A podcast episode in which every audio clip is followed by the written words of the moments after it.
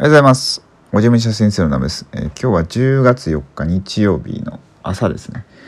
で、えーっとですね、今日はまあ何の話をしようかなっていうと、あの昨日ね、えーっと、まあ、床に物を置くと収入が下がりますよとか、運運気が下がりますよって話をさせていただいたんですけど、そしたらなんかね、すごいね、あの再生数が、再生回数が増えてて、あ、なんかやっぱみんなこういう、なんですかね、まあ、運気、まあ、スピリチュアルな話も好きだし結構こうお金のこととかって、まあ、みんな好きというかやっぱ困ってるんだろうなと思って、まあ、そのことについてちょっとお話ししてみようかなと思います。でいつもねあのすごい、えーと発信媒体ですごいね変わるんですけど YouTube で、えー、とこれはあくまで僕のチャンネルなんですけど、まあ、お金のことを発信するとあんま再生されないんですよね。あの僕のチャンネルに登録していただいている方が、まあ、どちらかというとあのスピリチュアルとかそういう精神世界を好きな方が多いんで、まあ、お金系とかビジネス系のネタってあんまりあの再生されない傾向あるんですけど、えー、と今最近このラジオ始めたんですよね。でラジオを始めてこれ今一体ねどれぐらいの人があのフォローしていていてくださくださってるのかねちょっとわからないですよね。あの僕まあアップルとか、えー、Google とか、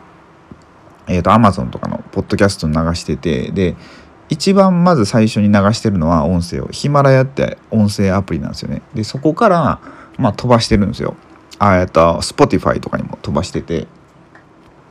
で他のねあのなんていうんですかアプリとかの、うん、とその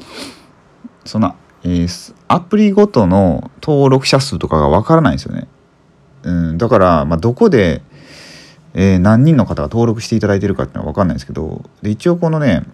全、えーヒマラヤのデータとあと全体ですよね、えーと音声アプリ音声メディア僕が発信してる、え音声に対してどれぐらいの人が、え聞いてくれてて何回再生されてるのかっていうデータは出るんですよ。で、まあ、大体ですけど毎日30人ぐらいの方が見てくださってるんですよね。で再生回数が、まあ、大体ね100 200回とか多い時で300回とかなんですよ。だったんですけど昨日のその収入とか運気の話をしたらこれが500何回かな？533回って言ってまあ今までで一番再生されたんですよね。だからこれ、まあ、全部合わせてですけど、まあ、もう YouTube のえー、と平均再生回数を上回ったなと思って。YouTube 最近ね、まあ、400回が500回ぐらいなんですよ。1日再生されてる再生回数が。だからもうその音声の方が上回ってきたなと思って。最近やっぱりあ盛り上がってんのかなっていうふうに思ってます。でまあこれなんすかね。また今日うんと今日はまあこのただえー、とそういうお金の発信について発信したらすごい上がりましたって話を、まあ、したかっただけなんですけど、まあ、明日またなんか何しようかな。結構前に、えー YouTube でうんと流そうと思ってた、まあ、どうしたら収入が上がるかっていうあのあれですねそのスピリチュアルの面で。そういうのが多分ね前作ってあったんであのネタだけ、まあ、それを発信しようかなと思ってて。まあ、思ってるんですけどもなんかあれですよね。やっぱこうやってコロナとかがあってまあすごい変革期であり、えーまあ、職を失ったり仕事を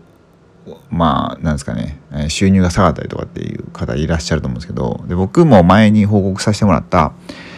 あのーまあなんか仕事が結構あれなんですよね。今物販してて、まあ、収入が下がったと。でこういう時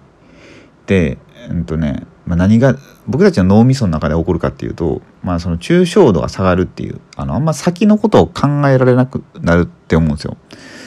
だから何ていうんですかねそのその場その場で考えていってしまってうんなんかまあ長期的な対局を見れなくなるみたいな感じですね。であと不安になりやすいですよね、うん、基本的に。なんか僕もそうなんですよねなんかなんか不安だなってなるんですよ将来に対して。うん、今まではなんかなんとかなるかな。まあ今も別になんとかなるかなと思ってるんですけどまあでもやっぱり今その月々の入ってくるお金が減るってなるとまあちょっとこうなんか不安になりがちになるっていうね。だからまあお金って何かなって考えた時に、まあ、精神安定剤かなって僕は思うんですよね。うん、まあお金さえあればなんとかなるだろうみたいな風にまああるじゃないですか。なんかまあお金さえあったらなんとかなんとかなるよねみたいな。その本当の何て言ったんですかね、まあ、本質あの人の、えーと、幸せ、まあ、人生で、まあ、本当に得たいものっていうのは、まあ、お金では買えないと思うんですけど、まあ、そういうそういうところは目指さずにまあ何て言うんですかね普通に生活していくだけだったら、まあ、お金さえあったらなんとかなるって思うんですよ。ってなるとまあお金って精神安定剤だよねっていうふうに、まあ、思ってだからやっぱこういう、まあ、今の時代特にお金ねお金のネタとか。まああとすごいこう最近スピーチュアルも流行ってるんですよね。なんかやっぱ何かにあのすがりたいというか、うん、なんかこう不安じゃないですか。あのこれからどうなっていくのかっていうところがあると思うんですよね。で昨日ね昨日おとついか、まあ、ある大学のあのお医者さんですよね。の先生のお話とか聞かせてもらってて。いやもうこれ10月から、まあ、ある程度え、外国人が入ってくるっていう風になってで、まあ、コロナ第2波の準備に入ったというかえ、ー、と、